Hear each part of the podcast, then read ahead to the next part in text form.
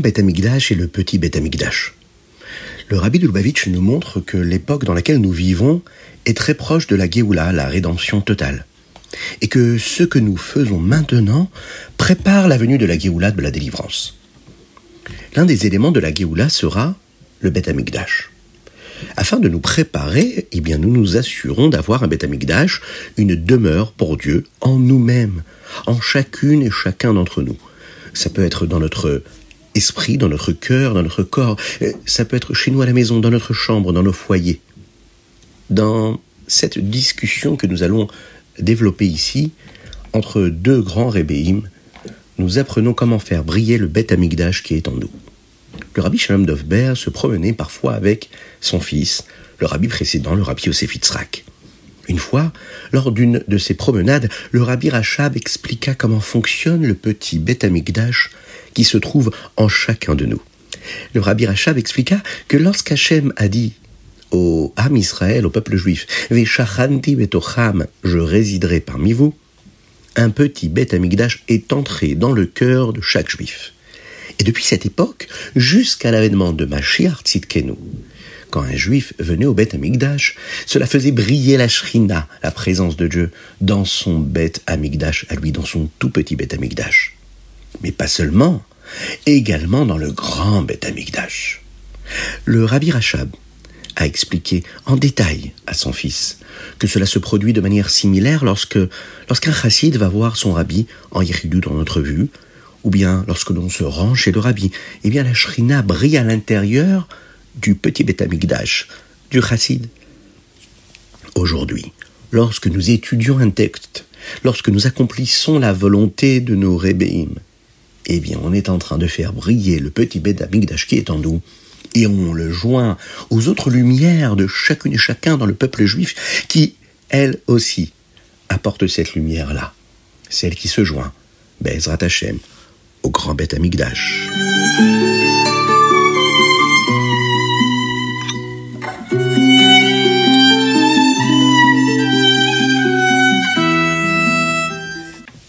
Bonjour à tous, infiniment heureux de vous retrouver pour partager avec vous le chitat du jour, mais celui de Shabbat également. Nous sommes Erev Shabbat Kodesh, le Chafret Kishri 5784, Shnatakel, l'année du rassemblement.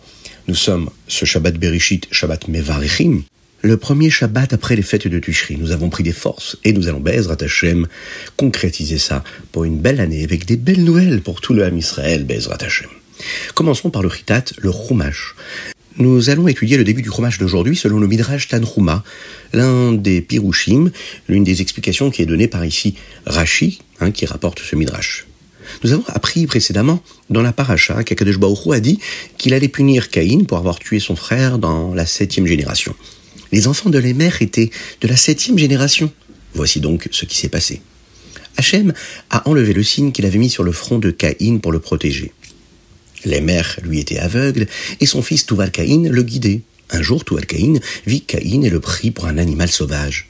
Il eut peur et dit à son père de tirer sur Caïn. Les mères tira et une fois qu'il réalisa ce qui s'était passé, il se frappa les mains car il était très contrarié et par erreur, il frappa Tuval Caïn et le tua aussi. C'est ainsi que Caïn fut puni pour avoir tué son frère. Après cela, la Torah nous raconte comment les femmes de Lémer étaient très en colère contre lui et ne voulaient plus rester mariées avec lui. Lémer euh, avait des arguments. Il dit tout simplement qu'il avait fallu sept générations pour être puni pour avoir tué intentionnellement et qu'elle ne devrait pas être si en colère contre lui pour avoir euh, tué par erreur. La Torah va nous dire comment Adam a eu un autre enfant qui lui s'appelait Chet. Il sera d'ailleurs l'ancêtre de Noach, Hein, que nous allons découvrir petit à petit dans notre histoire. Chet a eu ensuite un fils qui s'appelait Enoch. Et à cette époque, les gens pensaient qu'il devait rendre du kavod, de l'honneur, et faire de l'honneur aux serviteurs d'Hachem, comme le soleil et la lune. Et donc ils commencèrent à leur offrir des corbanotes et des sacrifices, et à prier devant eux. Plus tard, ils vont même oublier que c'est Akadosh Baruch qui crée tout cela, et ils se sont mis à prier uniquement ces entités-là. Ils ont commencé à fabriquer des idoles, et ils ont commencé à les adorer, et Adam, lui, a réussi à s'assurer que certains de ses enfants croient toujours en Hachem, en Dieu. Le reste du monde était composé de Réchaïm. Alors Hachem a essayé de les avertir en envoyant un petit Maboul, mais ils n'ont pas fait Teshuvah. La Torah va nous raconter euh, comment les générations d'Adam, ainsi que ceux qui viennent après Adam jusqu'à Noach, de qui elles étaient constituées et comment est-ce qu'ils ont vécu. La première moitié constitue Adam, Chet, Enoch, Kenam, Mahalalel, Yered, Chanor. Chanor, lui, suivait uniquement Akadosh Baruch mais Hachem euh, va voir qu'il deviendra plus tard un rachat.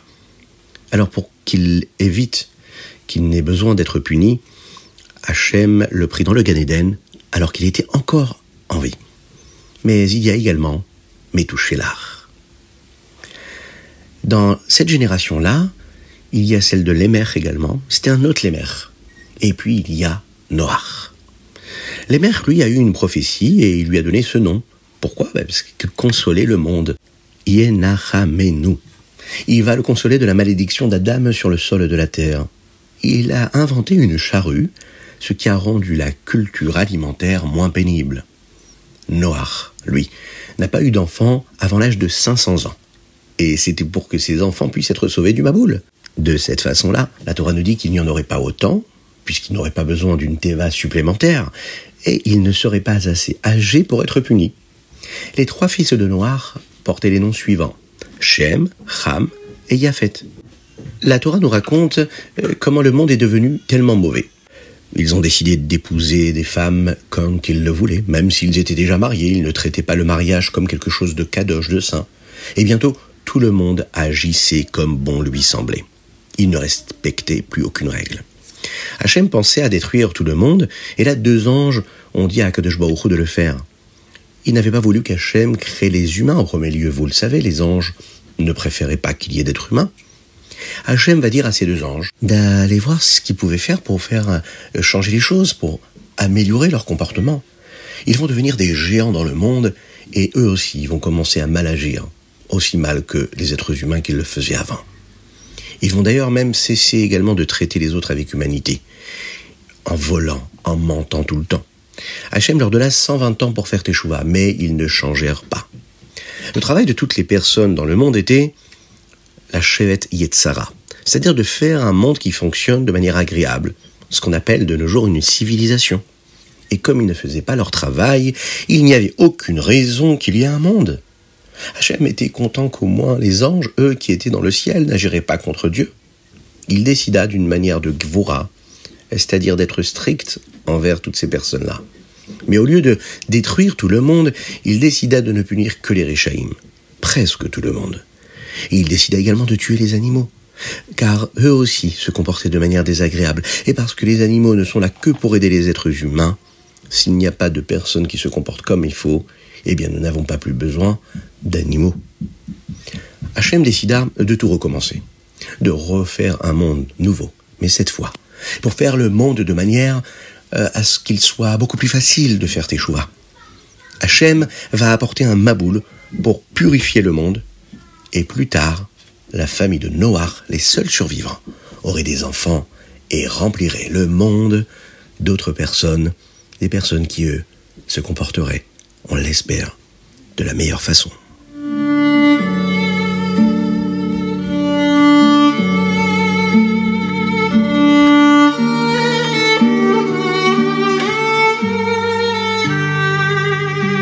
Et nous allons passer tout de suite au Télim avec une belle pensée pour nos frères en Eretz Israël qui sont dans la souffrance. On va demander à Kadosh Baruch qu'il les délivre, qu'il les libère, qu'il les console et qu'il nous envoie le Mashiach Tzidkenu très très très bientôt. Et il faut penser à faire de bonnes actions, donc aujourd'hui on met plusieurs pièces de tzedaka. Car une ou plusieurs petites pièces dans la tzedaka, et Mashiach arrivera. Dans les Télim d'aujourd'hui et celui de Shabbat, certains chapitres sont récités pendant Shacharit de Shabbat. Le chapitre Odul Hashem Kitov Kilolam Chazdo, également appelé Halel Agadol. Eh bien, nous avons également Al-Narad Bavel dans les Télim d'aujourd'hui. Vous savez que nous disons avant le Birkat Amazon en semaine. Dans le Hallel Agadol, l'une des choses pour lesquelles nous remercions Hachem sont les grandes lumières qui brillent dans le monde, le soleil, la lune, les étoiles.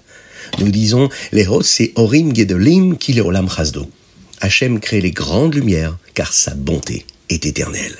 Nous remercions également Hachem pour le fait que le soleil et la lune suivent un ordre particulier. Le soleil pendant la journée et la lune pendant la nuit. Et et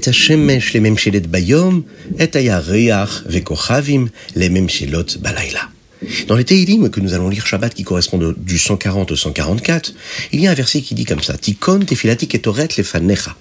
En français, je présente ma tfila, ma prière à Hachem, comme lectoret. Le Rambam d'ailleurs choisit ce verset pour le mettre au début de son livre qui parle des korbanot.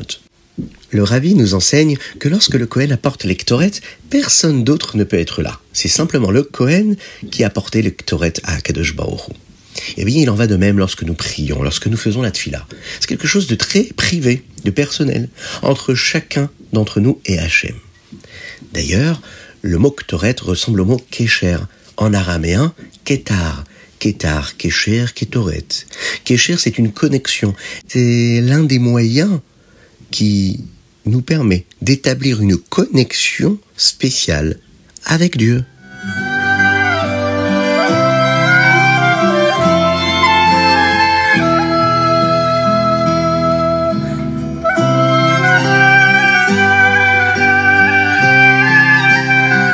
Et nous passons tout de suite au Tania du jour. Aujourd'hui, nous sommes dans la Higuereta Kodesh Siman Rafé. Dans cette lettre, le Rabbi Shnon Zalman nous explique notre foi en Dieu, ce que signifie le fait qu'Hachem donne une vitalité, une force de vie au monde à chaque seconde. Euh, certains béné Israël, certains juifs ne comprenaient pas comment Hachem pouvait donner de la vitalité, par exemple, à un non-juif à chaque seconde. Imaginons un non-juif qui fait du mal à un autre juif. Comment est-ce qu'il peut avoir en lui de la vitalité divine? C'est incompréhensible a priori. Et le rabbi Schnur Zalman l'a enseigné. Il nous a parlé de cette galoute de la Shrina, de l'exil de la présence divine. C'est la réponse à la façon dont Dieu peut donner, par exemple, de la vitalité à quelque chose qui va à l'encontre de Dieu. La Shrina, la présence de Dieu est en exil. La galoute signifie que quelque chose n'est pas à sa place. Elle n'est pas où elle est censée être. C'est comme quelqu'un qui est en prison. Il devrait être chez lui, mais il est coincé en prison. Il en va de même pour la vitalité de Dieu. Galoute, ça veut dire que la chayout, la vitalité n'est pas là où elle devrait être. Juste après le chet et sadat, la faute du et sadat dont nous avons parlé dans la paracha, la première vitalité a connu ce qu'on appelle l'exil. C'est là que le mauvais a commencé à se mélanger au bien. Il y a eu un mélange entre le tov et le rat, le bon et le mal. Et c'était comme si Dieu donnait de l'énergie à quelque chose qui ne le méritait pas vraiment. Ça, c'est la galoute. Mais ce n'était que le début de l'exil. Lorsque les bénis Israël sont entrés en véritable exil physique, c'était une galoute complète. Ils ont eu, par exemple, une neshama, qui est une partie de la vitalité de Dieu, qui est la plus spéciale de Dieu, ce qu'on appelle la partie intérieure, la pnimiout de la vitalité de Dieu. Et lorsque cette chayout là a dû être coincée en exil, alors que cette énergie vitale qui est si spéciale, qui vient de Dieu, se trouve dans un endroit qui n'est pas approprié à elle, eh bien c'est une galoute complète, totale. On va bientôt sortir de cet exil, et il n'y aura plus de touma, plus d'impureté, il n'y aura plus de mal dans le monde. Ce sera une rédemption, une geoula complète cette énergie vitale de Dieu, ça reste l'énergie vitale de Dieu. Elle reste la même. Mais dans différents mondes, mondes spirituels, Hachem est plus caché ou un peu moins caché. Et en fonction du monde dans lequel il se trouve. Dans certains mondes, cette énergie-là, divine, elle est cachée comme si elle était placée, vous savez, derrière un rideau qui est tout mince. Mais à des niveaux inférieurs, eh bien, la lumière d'Hachem est cachée comme si elle était placée derrière un rideau très épais, opaque, qui bloque la lumière de Dieu, qui ne lui permet même pas de briller. Et c'est là, c'est là qu'on peut voir l'obscurité. Alors bien sûr que cette énergie de Dieu divine reste la même, peu importe derrière quel rideau elle se cache, ça reste Dieu.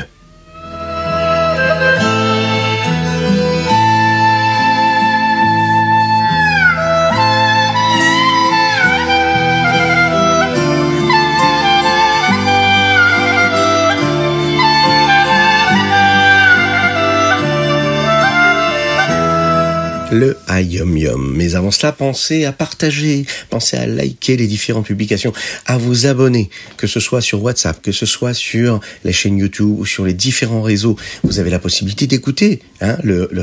Il y a beaucoup de personnes qui l'écoutent en podcast, en note vocale. Vous pouvez l'écouter sur Spotify, sur Apple, sur euh, Google, sur toutes les plateformes qui sont dédiées à cela. N'hésitez pas à le faire et à inviter vos amis à le faire, puisque quand on partage la Torah, on diffuse de la lumière et on apporte la D'abord, le Hayom Yom du Chafret Tishri qui correspond à notre jour aujourd'hui et celui de Shabbat ensuite. Avant de se marier, un Khatan donne à sa Kala une bague pour qu'elle devienne sa femme. Il promet de prendre soin de sa Kala, de sa future femme et de s'assurer qu'elle a tout ce dont elle a besoin. Les bénis Israël et Akadosh Baruch sont comme un Khatan et une Kala. Il en va de même pour notre mariage avec Dieu. Hachem nous a donné une bague, et la bague, c'est les mitzvot, pour qu'on puisse devenir sa Kala.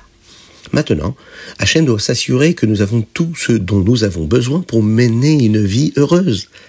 Lorsque nous agissons comme Hachem le souhaite, il nous promet qu'il nous donnera tout ce dont nous avons besoin.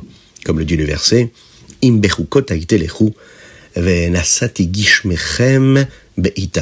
si vous suivez mes prescriptions, c'est-à-dire toutes mes mitzvot, eh bien je vous accorderai la pluie en son temps. La pluie, c'est la parnassa. La pluie, c'est tout ce qu'on est censé recevoir.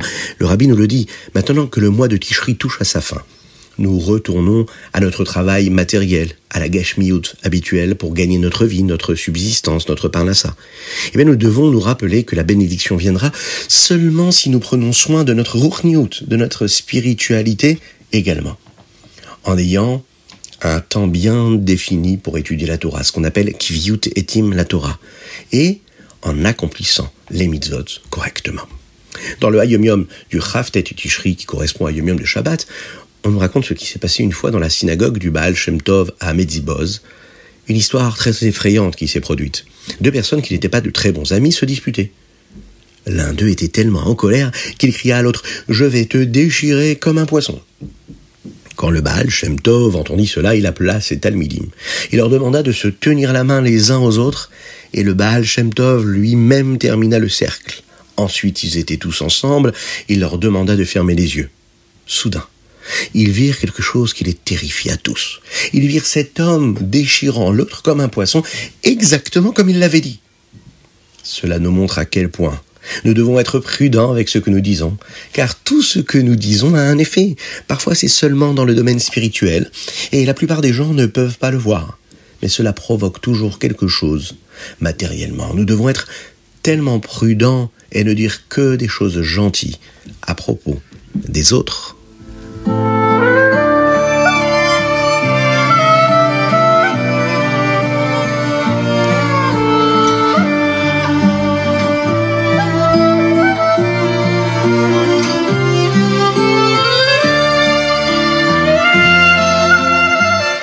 Et nous passons tout de suite au Rambam. Dans le Rambam d'aujourd'hui, nous apprenons davantage sur la kavana que nous devons avoir lors des offrandes, lors d'un korban. Dans le Yudzaïn, on nous enseigne ce qui se passe si quelqu'un avait la mauvaise kavana pour une partie de l'offrande qu'il a portée. Dans le Perik Yutret, on nous parle de mitzvah, il s'agit de la mitzvah lotaase que nous ne sommes pas autorisés à rendre impurs les corbanotes, et une personne est punie pour cela. Cependant, on ne punit pas une personne pour avoir rendu un corban pigoule, c'est-à-dire pour avoir planifié de faire quelque chose de mal avec un corban, car un tribunal ne peut punir quelqu'un que pour avoir agi, pas pour avoir pensé à quelque chose. Dans le Péricutet, le Rambam nous explique les lois qui concernent ce qu'il faut faire avec les corbanotes qui sont impurs, ou bien notaires, ou bien le pigoule, ou bien le pasoul, ce qu'on avons développé euh, dans d'autres moments dans le Rambam qu'on étudiera demain, Bezrat Hashem, et qui concerne les Ilchot Avodat Yom Kippourim, ce que nous faisons le jour de Kippour. Perek Aleph. Il nous enseigne comment le Kohen Gadol se prépare au jour de Kippour. Dans le Perek Bet, on nous explique comment il devait se purifier et comment il faisait le vidouille en utilisant le nom spécial d'Akadosh Baruch Et pour finir, dans le Perek Gimel, on nous explique le fonctionnement du bouc qui était envoyé au Azazel.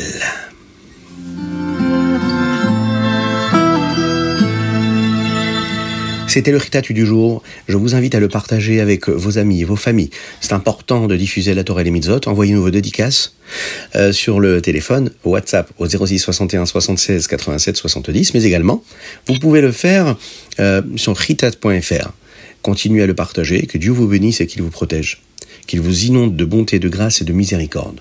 Profitez de ce Shabbat-là pour étudier beaucoup la Torah, faire beaucoup de Teilim, beaucoup de mitzvot. Pensons à ceux qui sont près de nous ou un peu plus loin. Que Dieu envoie le Mashiach Tzidkenu très rapidement avec le Beit HaMikdash reconstruit. Et là, on pourra, on pourra chanter, on pourra danser, on pourra remercier Akadosh Baruch pour cette délivrance totale. Akadosh Baruch est près de nous. L'obscurité est présente et nous, on doit chercher à tout faire pour faire en sorte que cette euh, arrive.